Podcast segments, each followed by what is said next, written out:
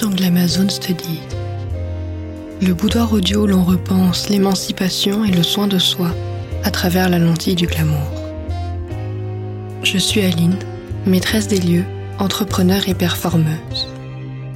Ma mission est de vous guider vers la redécouverte de votre audace, en proposant des pistes de réflexion et de nouvelles perspectives sur l'affirmation de soi, les injonctions héritées de notre environnement et les clichés du développement personnel. Dans cet écran audio, nous évoquons des sujets aussi tabous que transformateurs, tels que la créativité, la sensualité, le féminisme, les émotions ou encore l'identité.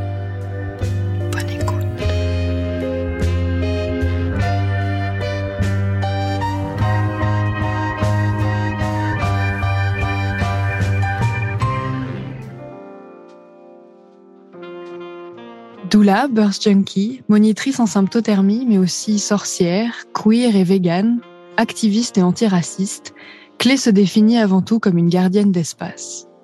Elle est de ces âmes polymorphes qui font de la douceur, du soin de soi et de l'autre une ligne directrice qui se matérialise sous de multiples formes. Avec honnêteté et une vulnérabilité radicale, elle documente son parcours et ses réflexions sur son blog Raton Rêveur, sur son compte Instagram et sur YouTube. Je suis les métamorphoses de Clé depuis quelques années et je suis ravie de l'accueillir aujourd'hui pour échanger sur les sujets de cycle menstruel, de sensualité et de rapport au corps. Bonjour Clé, bienvenue. Salut, salut.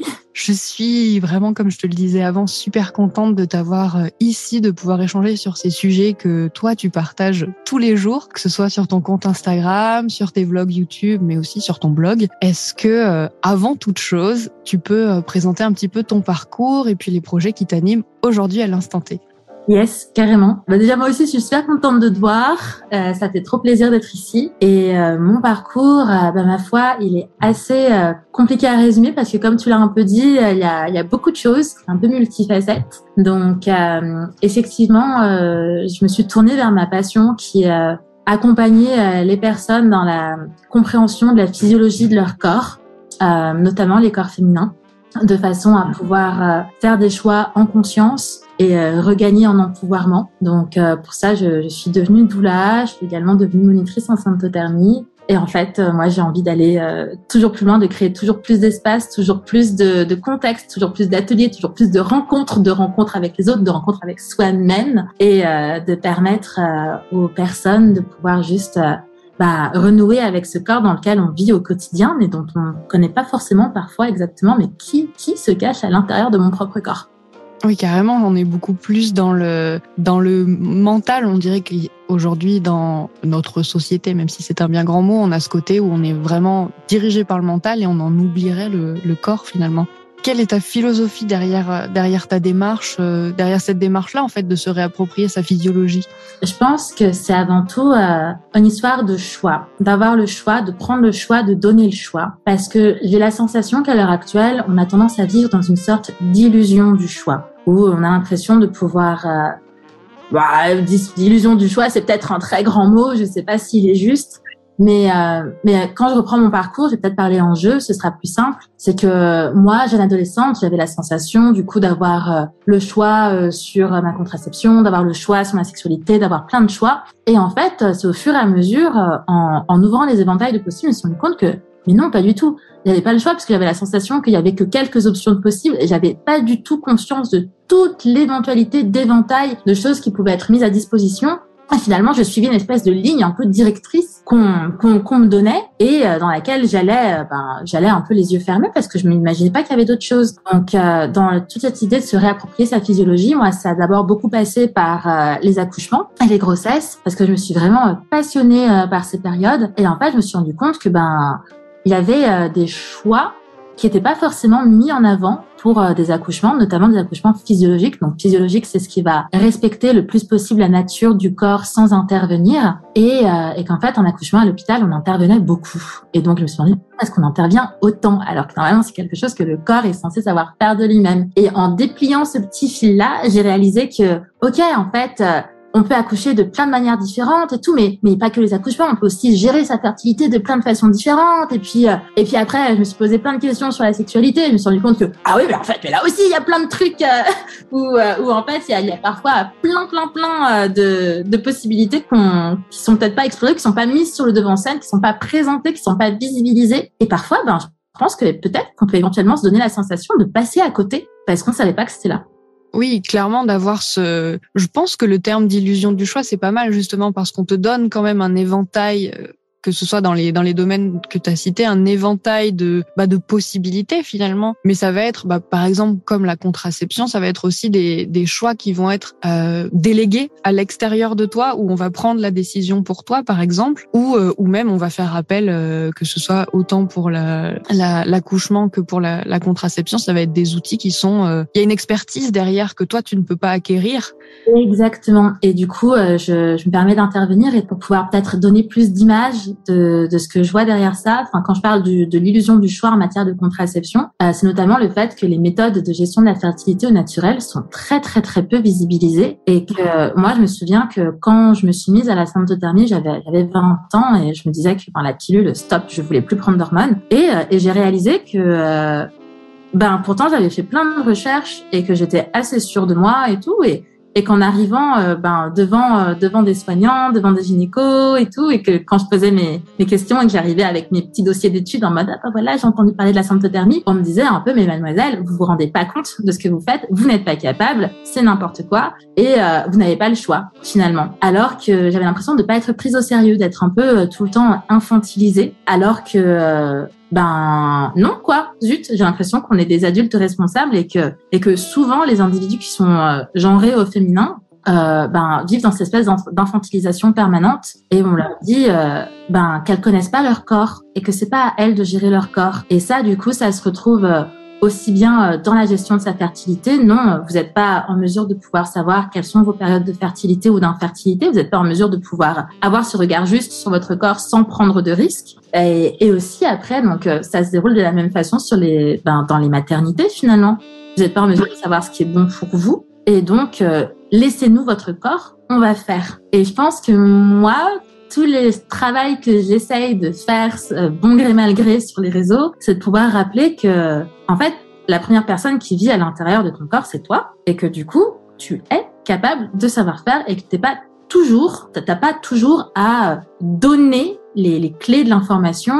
Enfin, l'information n'est pas toujours censée venir de quelqu'un d'autre au bout d'un moment. C'est possible de connaître le mode d'emploi de son propre corps et de se faire confiance là-dessus et d'apprendre, enfin voilà, à vivre avec et, et tout ça. C'est un peu comme si on était une grosse voiture et qu'au bout d'un moment, euh, ou un vélo, tu vois, et t'es pas obligé d'aller chez le garagiste à chaque fois que tu veux changer la roue de ton vélo. Enfin, tu, peux apprendre à changer ta propre roue, à savoir quand est-ce que là commence à y avoir un problème ou pas. Est-ce que le problème, tu peux le gérer seul ou est-ce que tu as besoin d'une tierce personne pour ça? Et enfin, ben, tu sais bien faire du vélo toute seule sur ton vélo.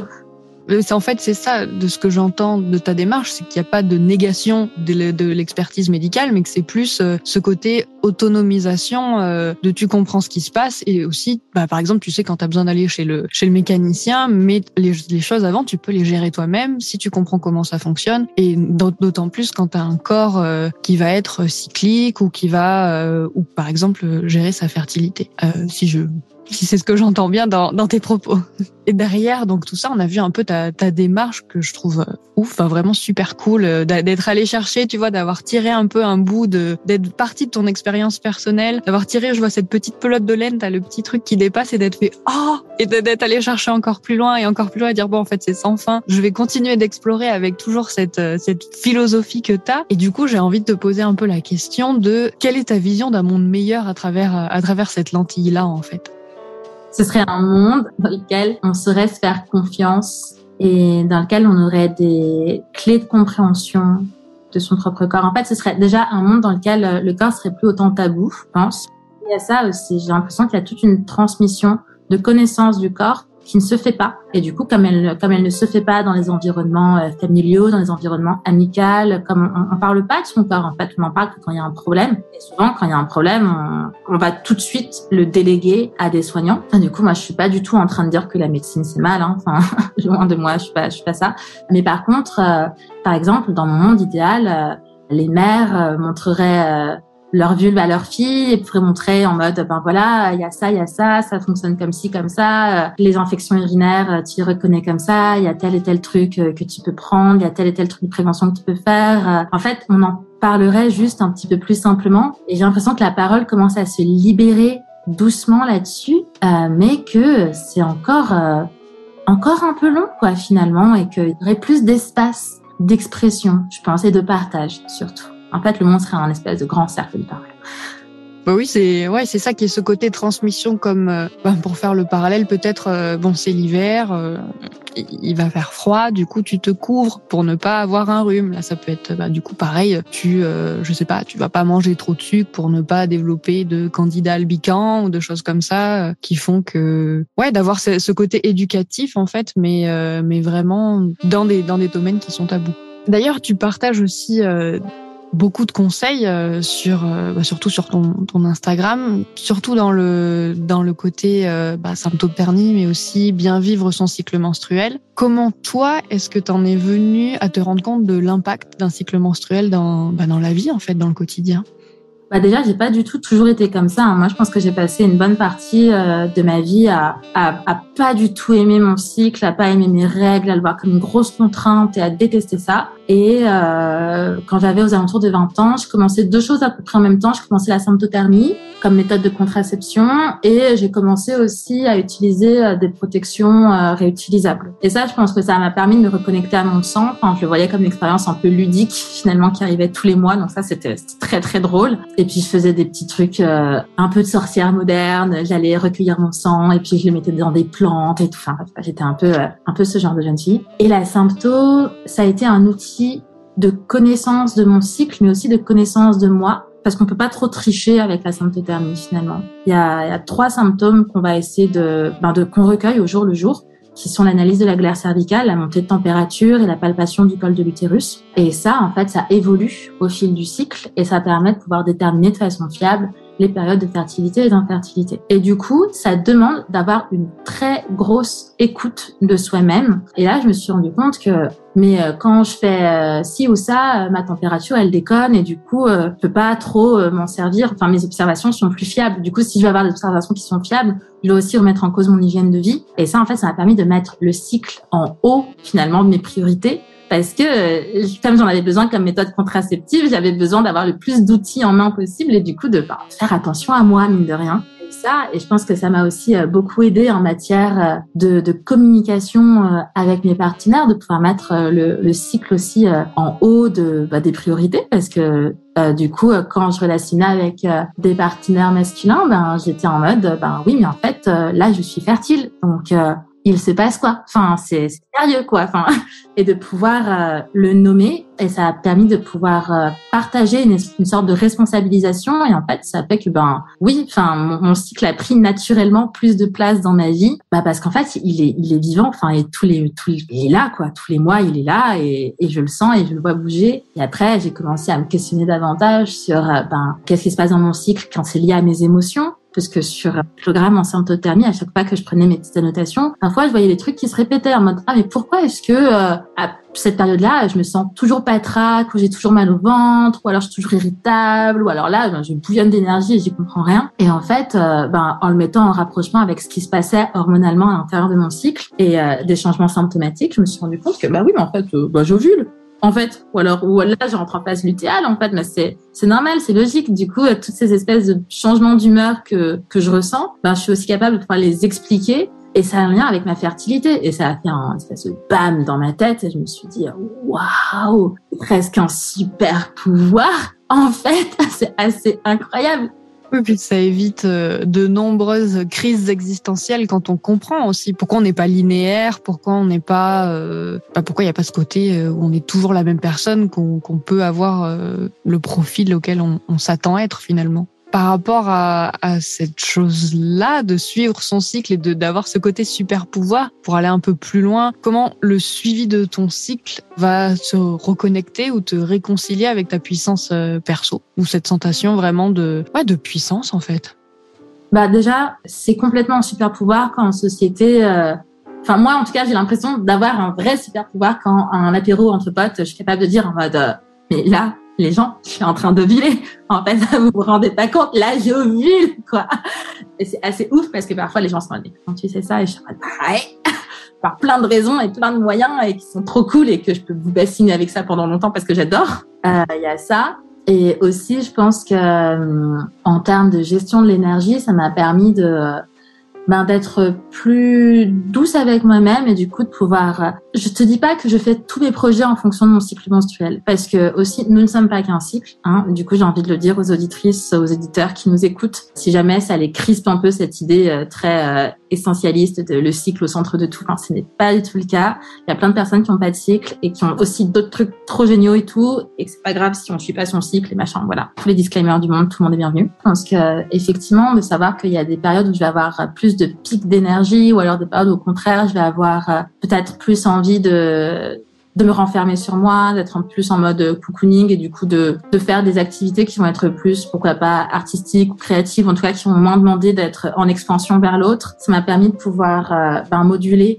mes, mes projets en, en fonction de, bah, de ce que vit mon corps en fait et des ressources qu'ils ont à certains moments quoi. Typiquement, je fais je fais pas mal de courses à pied à une époque et du coup euh, c'était de me dire euh, bon bah en fait peut-être qu'en phase vitale c'est ok de pas faire 5 km tous les jours quoi. Juste euh, lâche-toi la grappe, va faire 10 descentes, c'est ok. Et ça je pense que ça contribue à faire beaucoup de bien ça part une fois de plus de, de ce côté d'éducation à soi, en fait, de comprendre comment est-ce qu'on fonctionne. Et bah, comme tu le dis, c'est ok des fois de pas être dans ce mood-là, de de bah, de se dire non, pas maintenant, pas comme ça, et, et c'est bon quoi. La paix. Justement, ce côté d'écoute du corps, au-delà du cycle, en fait, ça va, c'est que le cycle est une partie de l'écoute de soi, mais comme tu dis, il y a des personnes qui n'ont pas de cycle et qui peuvent être à l'écoute d'autres euh, d'autres manifestations, d'autres émotions, d'autres choses qui se passent dans leur corps et, avoir ce côté, euh, bah ok, je comprends ce qui se passe chez moi, du coup, je peux faire en fonction et aussi me foutre un peu la paix. D'ailleurs, au-delà du cycle, euh, tu interviens également sur des ateliers sex positifs où tu parles aussi de sexualité, mais de sensualité également. Dans ce podcast, le glamour s'exprime par l'expression de soi et par sa sensualité. J'ai envie de te demander, euh, sur mes questions de définition, qu'est-ce que la sensualité pour toi?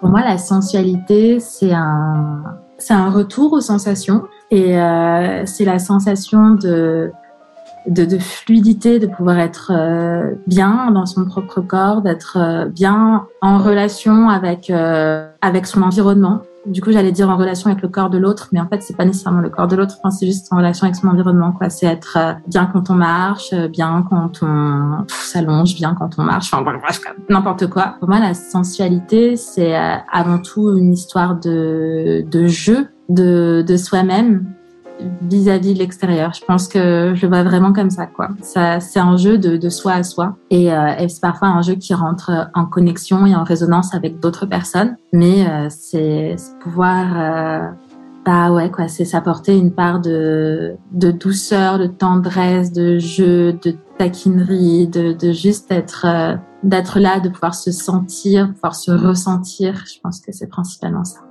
Oui, il y a ce côté euh, plus léger peut-être euh, dans dans, bah, dans ta définition de la sensualité, quelque chose de pas de léger, peut-être de plus insouciant. J'ai l'impression là que sa, sa relation euh, à soi, à son environnement et à l'autre. Vu que tu guides ces ateliers-là, ou que tu les facilites également, pour toi, quelles sont les valeurs ou, ou les grands concepts qui te semblent cruciaux pour s'ouvrir à sa propre sensualité? Parce que c'est vraiment une expérience personnelle, intime, pour moi, les grands concepts, c'est euh, se laisser le temps.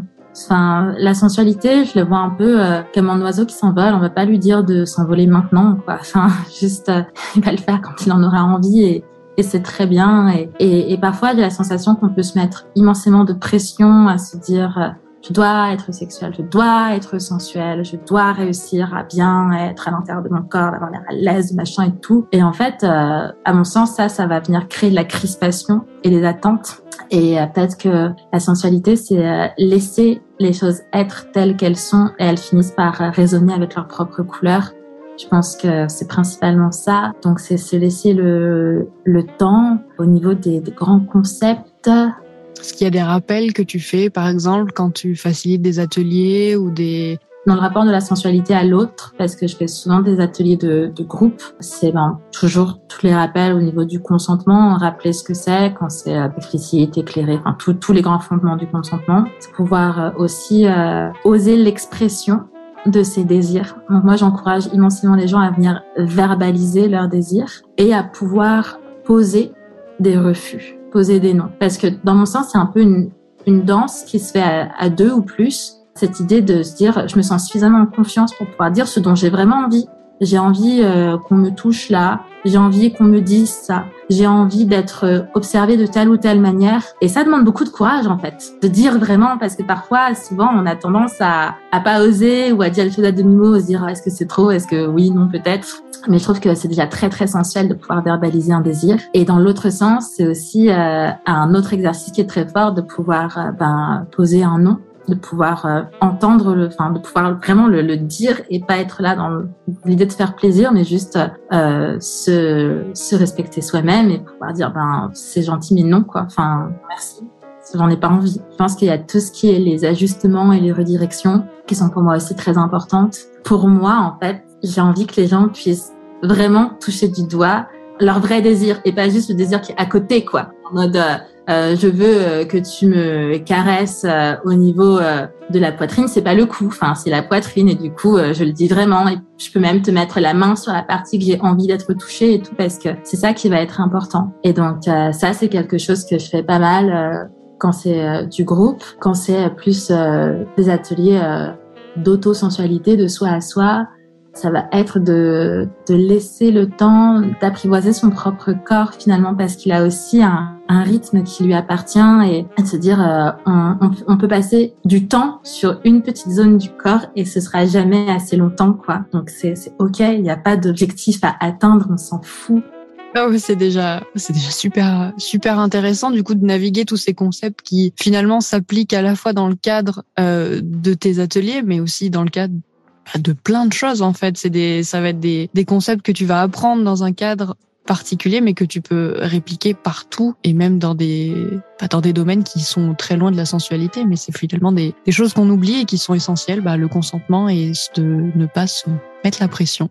Et par rapport à ces, ces ateliers-là, quelles sont les, les, croyances ou les idées un peu préconçues qui, auxquelles les personnes que tu vas faciliter vont se heurter? Tu vois, des, des, pas des blocages forcément, mais, mais des idées un peu préconçues, peut-être des, des, des, des malaises ou des questions, des choses que tu, que tu retrouves beaucoup? Dans les trucs que je retrouve le plus souvent, c'est la gestion de la frustration parce qu'il y a tous les beaux discours euh, de, euh, enfin, de, de, verbaliser des désirs, euh, d'exprimer des refus, de dire des noms, et aussi recevoir le nom. Et parfois, on peut être de toute la meilleure volonté du monde, et ben recevoir un nom, ça fait mal, ça fait voilà. Et du coup, c'est se prendre une, une, petite claque de retour à la réalité et se dire ah mais si la personne veut pas de moi, et comment, pourquoi, et qu'est-ce que je suis nulle, je suis moche, je suis machin, tout ça, machin. Et du coup, c'est de venir accueillir ces émotions-là parce qu'elles font aussi partie de l'expérience en fait euh, moi je trouve que c'est super puissant et c'est super fort en fait d'entendre un nom et de recevoir un nom. Et c'est déstabilisant, c'est euh, désagréable et pourtant euh, ça fait grandir et je trouve que c'est ça c'est ça c'est très beau. Dans les trucs les blocages que je vois, ben les blocages que j'ai c'est c'est pas des personnes qui vont avoir peur de rentrer dans l'expérience. Enfin voilà, j'essaie d'être claire dès le début ça va être euh, de la sensualité ou de la sexualité de groupe et tout. Au moins, c'est posé, c'est dit quelque part. Donc, euh, j'ai pas ce genre de blocage-là. Par contre, je vais plus avoir euh, des personnes qui qui ont des attentes, beaucoup d'attentes, envie de de se dépasser, peut-être de se brusquer, de dépasser leurs propres limites, de se dire qu'il y a de la pression de groupe. Enfin, pas de la pression, mais un biais. Et, et ça, je pense que c'est quelque chose auquel j'essaie d'être particulièrement vigilante. C'est les biais euh, les biais de groupe et les biais de pouvoir et de, ben, de conscientaliser euh, tout ça. Je sais que moi, dans mon expérience personnelle, il m'a fallu un temps fou avant de pouvoir mettre euh, des, avant de pouvoir toucher du doigt le concept de biais de pouvoir en fait. Je me suis aperçue qu'il y avait des tas de moments où euh, j'étais attirée par des situations, des personnes, des événements, euh, pas pour les personnes, les situations, les événements en eux-mêmes, mais principalement parce que ça m'apportait du pouvoir et que c'est ça dont, dont j'avais très envie. Et le fait de faire mettre des mots dessus, ça m'a permis de pouvoir, euh, ben, enfin, oui quoi, de, réaliser.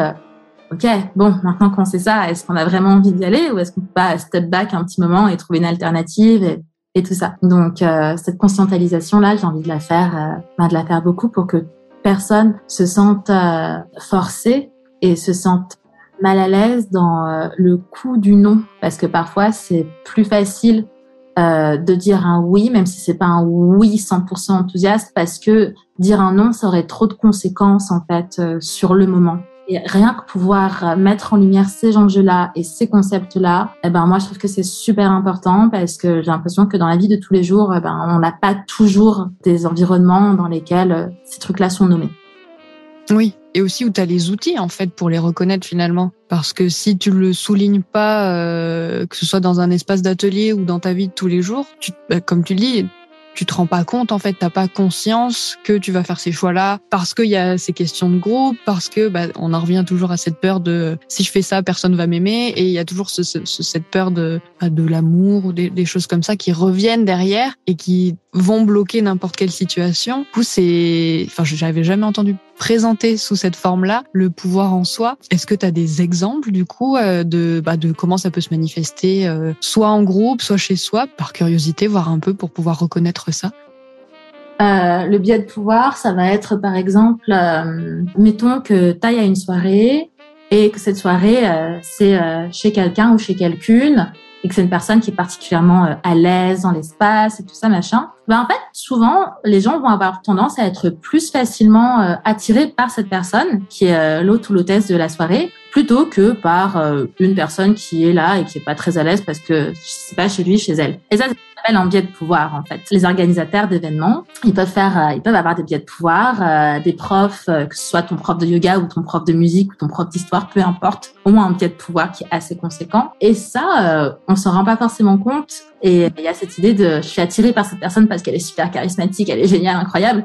Mais en fait, c'est aussi parce que cette personne détient une sorte de pouvoir et que du coup, relationner avec cette personne, ça pourrait amener à avoir euh, un statut un peu particulier, un peu privilégié, par exemple être réinvité aux soirées ou alors euh, avoir un statut un peu spécial, ou enfin voilà des petits trucs comme ça.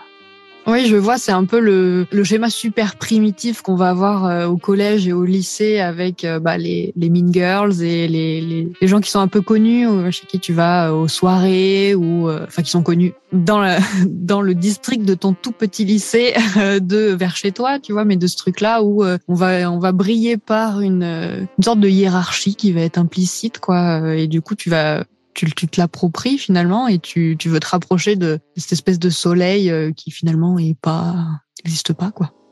Voilà et parfois c'est se rapprocher plus euh, du, du soleil en lui-même plutôt que, que de la personne qui a derrière quoi. Enfin comment tu arrives à le à le détecter en fait? Est-ce que tu as des, des, trucs où tu te dis est-ce que bah par exemple on en revient au corps? Est-ce que tu vois quand tu as un attrait pour une personne ou une situation euh, qui va être différente que si tu as ce truc-là parce que je veux y aller, parce que c'est cool, ça m'apportera du statut, ou parce que en fait ça me fait vraiment plaisir de le faire. Est-ce que tu arriverais à le définir si ça se passe différemment dans le corps ou euh, dans ta tête?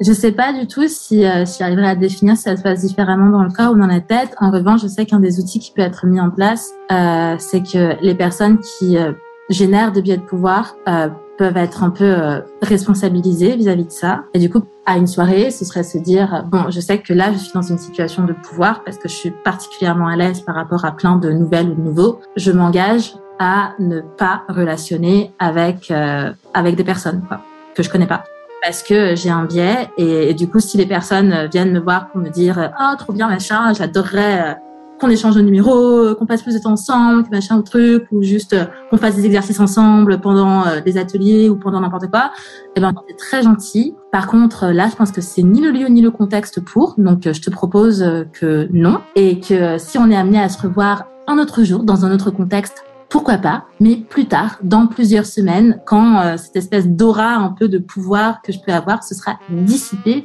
et que euh, qui sera plus là entre nous je continuer dans mes questions. Je reviens du coup vers, euh, vers le sujet euh, principal. Par rapport à tous ces sujets-là qu'on a abordés, euh, ils sont ils ont tous à peu près tourné autour du lien entre corps et esprit, entre le corps et lien à soi. Qu'est-ce que t'aimerais transmettre En fait, qu'aimerais-tu transmettre sur la sagesse du corps par tes actions en fait? Bah, nos corps nous parlent. Genre vraiment beaucoup, et ils sont même plutôt bavards. En tout cas, si je parle en jeu, mon corps me parle et il est vachement bavard. Il dit plein de trucs et souvent j'ai l'impression de pas l'écouter. En fait, j'ai l'impression que mon corps il piap piap piap piap piap piap piap en permanence et que que moi j'avance et je suis tais-toi, enfin va plus vite, fais plus de trucs, enfin arrête. et, et parfois il y a un moment où genre il arrête complètement de parler, il est en mode bon ça suffit, là stop, je suis pas content, va pas l'air que t'arrêtes et que tu m'écoutes. Et là, le moment il me crie dessus et oui, déconne. Donc j'ai un peu cette impression-là. Et je me dis, euh, ben zut, si on pouvait juste se poser plus et être davantage conscient de tout ce que le corps raconte parce qu'en fait avant chaque truc il y a des micro signes il y a des euh, avant avant chaque blessure il y a un murmure euh, de, du, du, corps qui dit en mode ben là non ça ça va pas tu tires sur la corde je vais pas bien et du coup c'est de ben de l'écouter à ce moment-là en fait de dire ok Qu'est-ce que tu veux dire? Prends la place. Je vais te regarder. Je vais te consacrer du temps. Euh, je vais essayer de comprendre ce qui se passe. Et ouais, en fait, c'est principalement de ça dont j'ai envie. Ouais, bah c'est ça, c'est ce, ce côté d'être plus à l'écoute euh, de son corps et d'en comprendre petit à petit les messages pour aller encore un peu plus loin. Est-ce que tu as des références à recommander pour les auditeurs et les auditrices qui souhaiteraient aller un peu plus loin, aller un peu plus en profondeur dans ce glamour de reconnexion à son corps? Alors, en termes de vulgarisation complète, moi j'ai beaucoup aimé le bouquin qui s'appelle Notre corps nous-mêmes, qui est assez chouette euh, en matière d'auto euh, d'autogynécologie et tout, enfin, qui est une bonne référence. Je pense que bah, si jamais vous vous intéressez un jour à la symptothermie, allez-y à fond, parce que à apprendre là-dessus. Allez à un atelier d'autogynécologie. Euh, je sais qu'il y en a dans les grandes villes qui sont régulièrement organisées par des associations, des collectifs ou, voilà quoi en fait euh, juste euh, venir euh, se regarder, venir s'observer. Un atelier d'autogynécologie, ça dure plusieurs heures. C'est souvent un grand cercle de parole qui va venir parler de bah, de gynécologie, de sexualité, de, de, tout machin, et dans lesquels il y a aussi une partie d'auto-observation dans laquelle euh, les intervenantes vont venir montrer sur elles-mêmes en mode euh, ça c'est ma vulve, elle est comme ça. Enfin c'est vraiment euh, genre j'y vais, je remonte ma jupe et puis je montre et puis un spéculum et puis je montre, ben là c'est mon col de l'utérus, là c'est ce qu'on peut voir, machin à l'intérieur, et qui distribue des spéculums à tout le monde et c'est de se dire bon ben vas-y tu, tu peux tu peux y aller, te mettre dans un coin et puis avoir un petit miroir, une lampe torche et puis regarder comment c'est fait chez toi. Et ça en fait, je pense que c'est ça apporte déjà beaucoup de clés de compréhension de ben, comment c'est fichu à l'intérieur. Eh ben, notre entretien touche à sa fin, mais avant de terminer, j'ai euh, la question que je pose à chaque invité. Avant de clore, quelle est ton icône glamour personnelle, cette femme puissante qui t'inspire le plus? Moi, mon icône, euh, c'est, euh, je pense qu'elle existe chez à peu près tout le monde. Enfin, c'est vraiment cette image de, de louve intérieur. Enfin, de se dire que c'est, c'est toi quand, c'est toi quand tu danses, euh, c'est toi quand tu prends un bain, c'est toi quand tu travailles le matin, c'est toi quand tu séduis ou que tu joues à séduire, euh, c'est toi quand tu es trop pimp up dans la rue parce que tu as eu une bonne nouvelle, euh, c'est toi quand tu écoutes de la musique à fond, c'est en fait c'est juste toi quand quand tu rayonnes et que tu t'en fiches de ce à quoi tu ressembles en fait. Juste euh, t'es là, t'avances, t'as la tête haute et puis euh, t'es imbattable, t'es invincible parce que t'as une espèce de, feu intérieur quoi. Et ouais, du coup la louve intérieure c'est mon icône du, du glamour. Ah bah, j'adore. Euh, c'est la première fois qu'on cite euh, soi-même ou une version de soi-même, euh, et je trouve que c'est super puissant du coup de d'avoir cette version de soi comme comme inspiration. Merci Clé pour pour ce moment partagé. C'était trop chouette. J'aurais aimé discuter des heures, plein de choses à retrouver si vous voulez suivre Clé et continuer de d'apprendre de sa sagesse. Est-ce que tu peux nous dire où est-ce qu'on te retrouve, quand, comment, qu'est-ce que tu fais?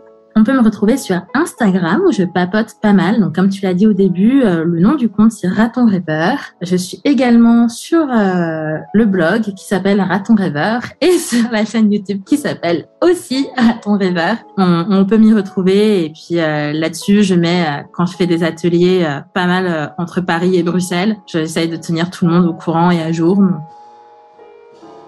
Un grand merci à toutes et à tous d'avoir suivi cet épisode en excellente compagnie. Si cet épisode vous a plu, n'hésitez pas à laisser 5 étoiles et un avis sur Apple Podcast ou Spotify. Quant à nous, je vous donne rendez-vous dans deux semaines pour la réouverture du boudoir. À très vite.